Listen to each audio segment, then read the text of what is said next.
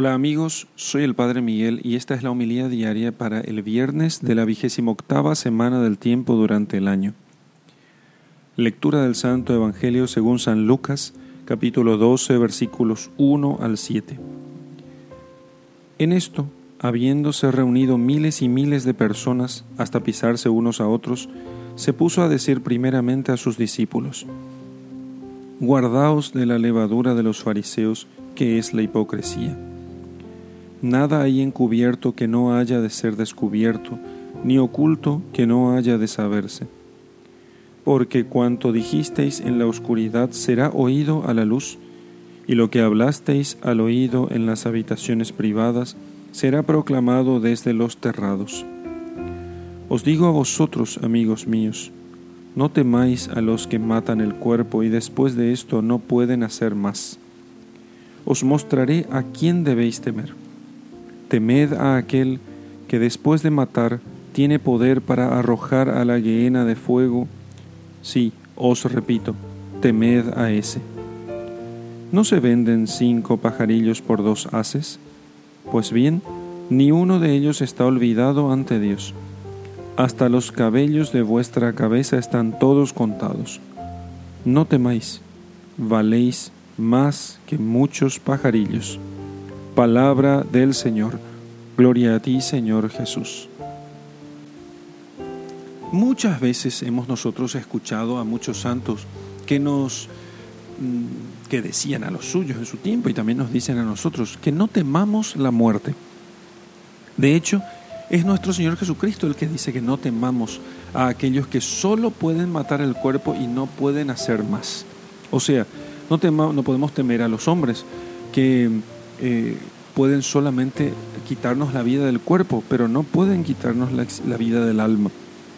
El único que podría arrojar al cuerpo y alma al infierno es a Dios. Entonces, no podemos temer a los hombres, que mucho no pueden hacernos. Más bien hay que temer a Dios. ¿Qué es temer?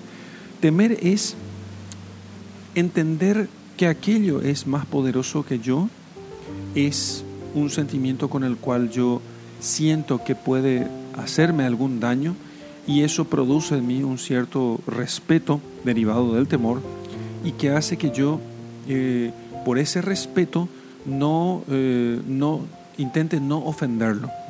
Si esto nosotros tenemos respecto de los hombres, cuando es un temor justo, entonces produce un buen respeto y nos hace obrar el bien. Por ejemplo, cuando tememos a nuestro padre o los niños temen a su padre que los castigue, entonces por eso se portan bien. Bueno, con eso se comienza su educación.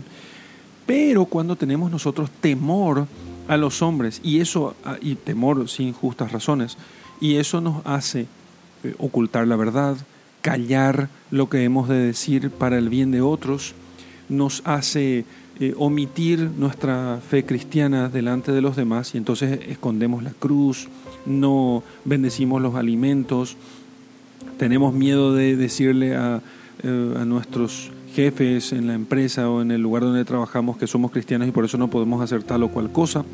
Entonces allí tememos a aquellos que solamente pueden quitarnos el trabajo, burlarse de nosotros o incluso matarnos, pero no pueden hacer más.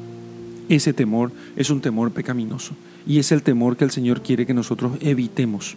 Entonces, no temamos nosotros ni el sufrimiento ni la muerte, menos las burlas, menos las dificultades y,